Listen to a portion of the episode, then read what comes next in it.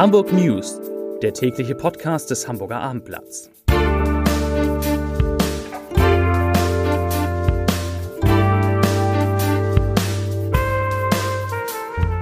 Herzlich willkommen. Mein Name ist Bernd Röttger und ich freue mich, Sie heute einmal wieder am Mikrofon begrüßen zu dürfen.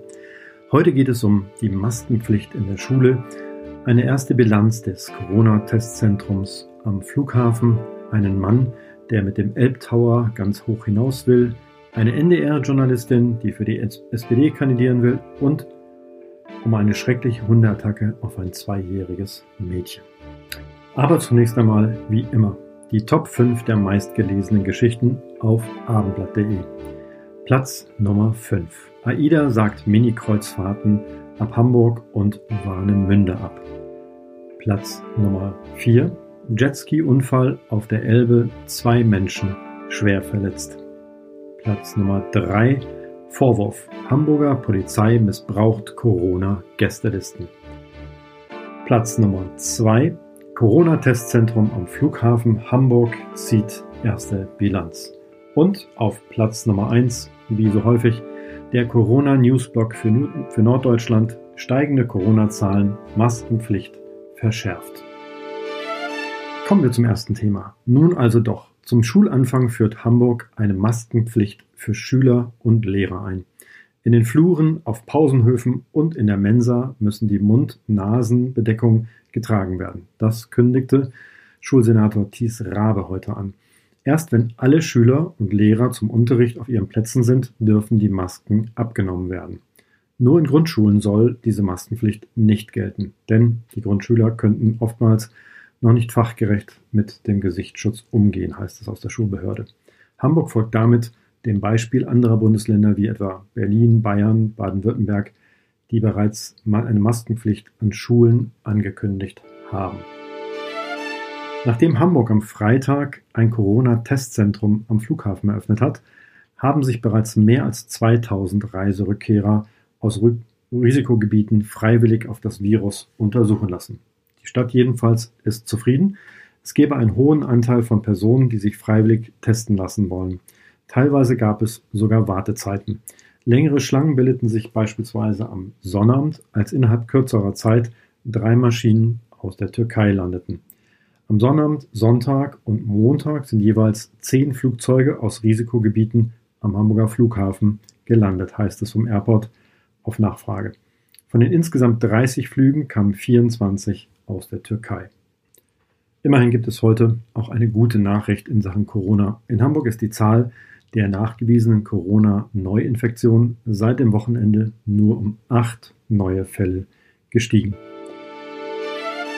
Nach monatelanger Kreuzfahrtpause hatte sich TUI Cruises wieder aufs Meer gewagt. Am Montagmorgen sind nun die ersten Passagiere in Steinwerder wieder von Bord eines Kreuzfahrtschiffes gegangen nach einer Dreitageskreuzfahrt, auf der strenge Hygieneregeln galten und jeden Morgen Fieber gemessen wurde. Die meiste Zeit habe es eher gewirkt, als seien alle Passagiere auf Landgang, so leer sei das Schiff gewesen, berichten Gäste von der Reise. Corona-bedingt durften nur 1500 statt 2900 Passagiere an Bord. Ausflüge fielen aus. Während TUI Cruises in Deutschland damit wieder aktiv ist, hat der Konkurrent AIDA Cruises seine Rückkehr ins Kreuzfahrtgeschäft Geschäft am Wochenende verschoben.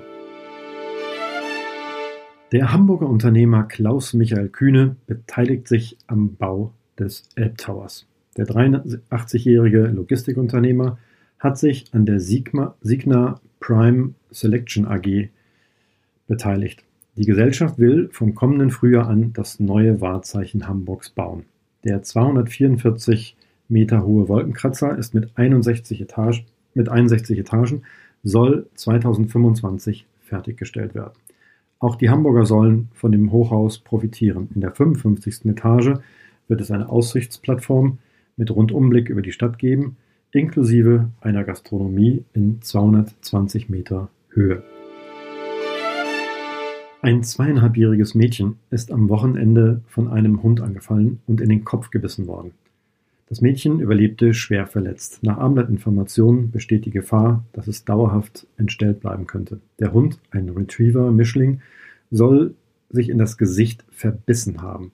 Das kleine Mädchen verbrachte vor der Attacke einen gemeinsamen Tag mit seiner Familie und Freunden in einem Kleingartenverein in Stalzhoop. Gegen 20.15 Uhr verabschiedeten sich die Familien voneinander. Während sie sich noch an ihren Fahrzeugen miteinander unterhielten, stand das Mädchen kurzzeitig unbeaufsichtigt neben dem angeleinten Mischlingshund. In diesem Moment biss der Hund dem Mädchen in den Kopf und fügte ihm hierdurch schwere Gesichtsverletzungen zu. Was sich genau abspielte, ist noch unklar. Kommen wir von dieser schrecklichen Polizeinachricht zur Politik.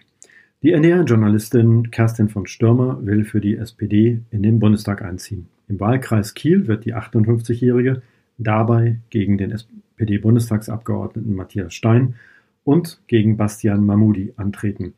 Die SPD Kiel hat die Namen der Bewerber heute öffentlich gemacht. Am Sonntag war die Bewerbungsfrist für die Bundestagswahl im Herbst abgelaufen. Stürmer, die seit 1994 beim Hörfunksender NDR 90,3 in Hamburg arbeitet und dort mittlerweile Ressortleiterin Hafen Talk ist, ist erst seit drei Jahren SPD-Mitglied. Seit fast 30 Jahren hingegen grüßen die vier Männer auf Bojen, vom Wasser aus die Spaziergänger und Seeleute auf Elbe und Alster. Die Holzfiguren des Künstlers Stefan Balkenhol zählen zu den bekanntesten öffentlich zugänglichen Kunstwerken in der Stadt, weil Wasser und Witterung den lebensgroßen Skulpturen arg zugesetzt haben, sind sie nun neu geschaffen worden. Am Mittag wurde am Elbstrand in Övelgönne der erste der vier Boje-Männer zu Wasser gelassen. Investiert wurden insgesamt 100.000 Euro. Wie immer zum Ende der Leserbrief des Tages. Heute kommt er von Holger Schütz. Herr Schütz schreibt zum Vorwurf, Hamburger Polizei missbraucht Corona-Gästelisten. In einem Fall ging es nur um eine Ordnungswidrigkeit. Der Leserbrief. Von jedem Restaurant erwarte ich, dass meine Daten erst nach staatsanwaltschaftlicher oder richterlicher Anordnung herausgegeben werden. Wenn schon Datenschutz, überall Datenschutz, dann bitte auch hier. Natürlich macht die letztlich immer vorhandene Zugriffsmöglichkeit des Staates doch ein bisschen Sorge. Befremdlich hier die Einstellung unseres Datenschutzbeauftragten Kaspar. Während er unter anderem bei G20-Verfahren die Gesichtserkennung ablehnt, kommen hier von ihm nur laue Empfehlungen und realitätsferne Wünsche, wie zum Beispiel eine zeitnahe Änderung der Strafprozessordnung. Die allerdings könnte auch eine Datenerhebung nur auf den Ursprungszweck beschränken. Den Innensenator sollte man derzeit nicht zu sehr in die Pflicht nehmen. In seinem Fall scheint der Datenschutz ja zu funktionieren. Freuen kann sich dagegen unser Kultursenator. So viele neue Künstlernamen in der Stadt. Soweit Herr Schütz und der Leserbrief des Tages. Mir bleibt nur noch eines zu sagen. Mein Name ist nicht Mickey Mouse oder Heinz Rühmann, mein Name ist Bernd Röttger und ich wünsche euch, ich wünsche Ihnen einen schönen Abend und bleiben Sie gesund.